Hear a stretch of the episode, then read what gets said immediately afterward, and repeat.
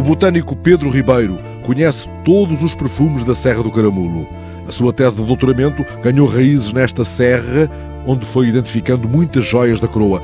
Conversamos num dos jardins da Vila do Caramulo, mas faz-te conta que vamos já serra acima. Se nós agora arrancássemos daqui e fôssemos para os prados de montanha, que estão situados nas zonas mais elevadas, portanto ali entre o Cabeço da Neve, o Caramolinho, Joeus, Malhapão e uma aldeia denominada Teixo, se fôssemos para essa zona e para os prados de montanha, encontraríamos três espécies de orquídeas. Orquídeas portuguesas são uh, bastante vulgares nesta zona do topo da serra. Há muitas mais espécies, muitas delas protegidas, mas estas três são lindíssimas e, portanto, também é preciso termos atenção quando se executam projetos de desenvolvimento que elas estão ali.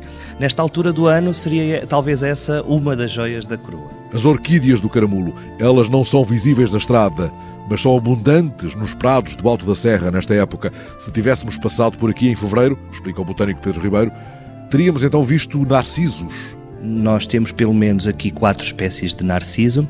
E um deles foi dado já como extinto, porque é extremamente raro, só existe aqui numa pequena zona do Caramulo, depois existe uma população em Espanha, no norte de Espanha, mas já foi dado como extinto por um motivo, porque os floricultores do norte da Europa compravam às populações os bulbos não é? E as populações arrancavam os bulbos, ganhavam algum dinheiro com isto, mas eh, sem termos ideia do que estava a acontecer. Uma das espécies é que as populações chamam de martelinhos, porque tem de facto a forma de um pequeno martelo, essa espécie de narciso, foi dado como extinto. Isso foi no início dos anos 60. Entretanto, foram encontrados alguns desses narcisos na zona de São João do Monte e também na zona do Caramolinho.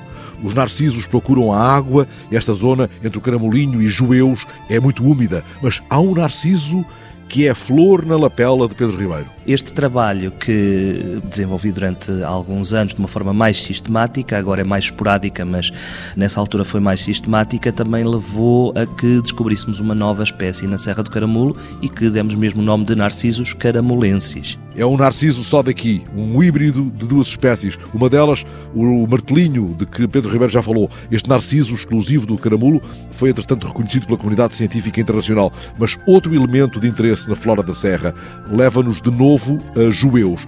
Vamos ao Teixo teixo, uma árvore de crescimento lento, quando tem uma certa altitude, portanto acaba por ter centenas ou pode ir até dois mil anos, ou mais, ultrapassar até os dois mil anos, e portanto nós encontramos um único exemplar com dimensões apreciáveis na Serra do Caramulo. Mas há indícios de que já existiu bastante teixo, porque temos a aldeia, uma aldeia chamada Teixo. Temos ali ao lado, em Joeus, um capelo, uma capela pequenina, chamada Capelo do Porteixo. Portanto, todas referências acabam por nos indicar que já foi abundante. Agora, por vários motivos, ela diminuiu e sobreviveu ali um exemplar encostado a, a rochas graníticas e, portanto, conseguiu sobreviver porque o homem não usava essas áreas para a agricultura ou para outros fins e nem foi afetado por fogos e por aí fora. Temos andado entre os 900 e os 1000 metros, mas se descermos aos 600 e formos para os lados do Cambarinho, Vozela, encontramos na reserva botânica uma espécie relíquia da floresta antiga, o luendro, por esta altura em floração. É lindíssima. Os botânicos europeus que passaram por cá denominaram-no como o mais belo arbusto da Europa, porque é um arbusto selvagem, é uma espécie selvagem, pois nós podemos dizer que há lindos arbustos aí nos jardins, mas são tratados, são cultivados, não se compara o valor até genético.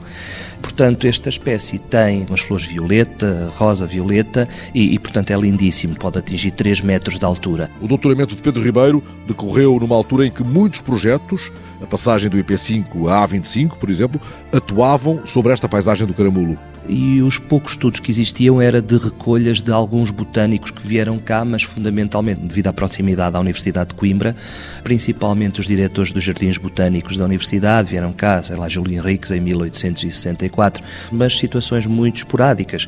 Eh, existe uma lista de cerca de 200 espécies escolhidas até 1970 aproximadamente, mas não havia muito mais do que isso, um estudo mais sistemático que pudesse depois apoiar também, por exemplo, estudos de impacto ambiental, ambiental que foram tão necessários devido à instalação dos parques eólicos. E muitos dos parques eólicos do Caramulo já têm o parecer qualificado do botânico Pedro Ribeiro. Alguns têm, os primeiros não têm.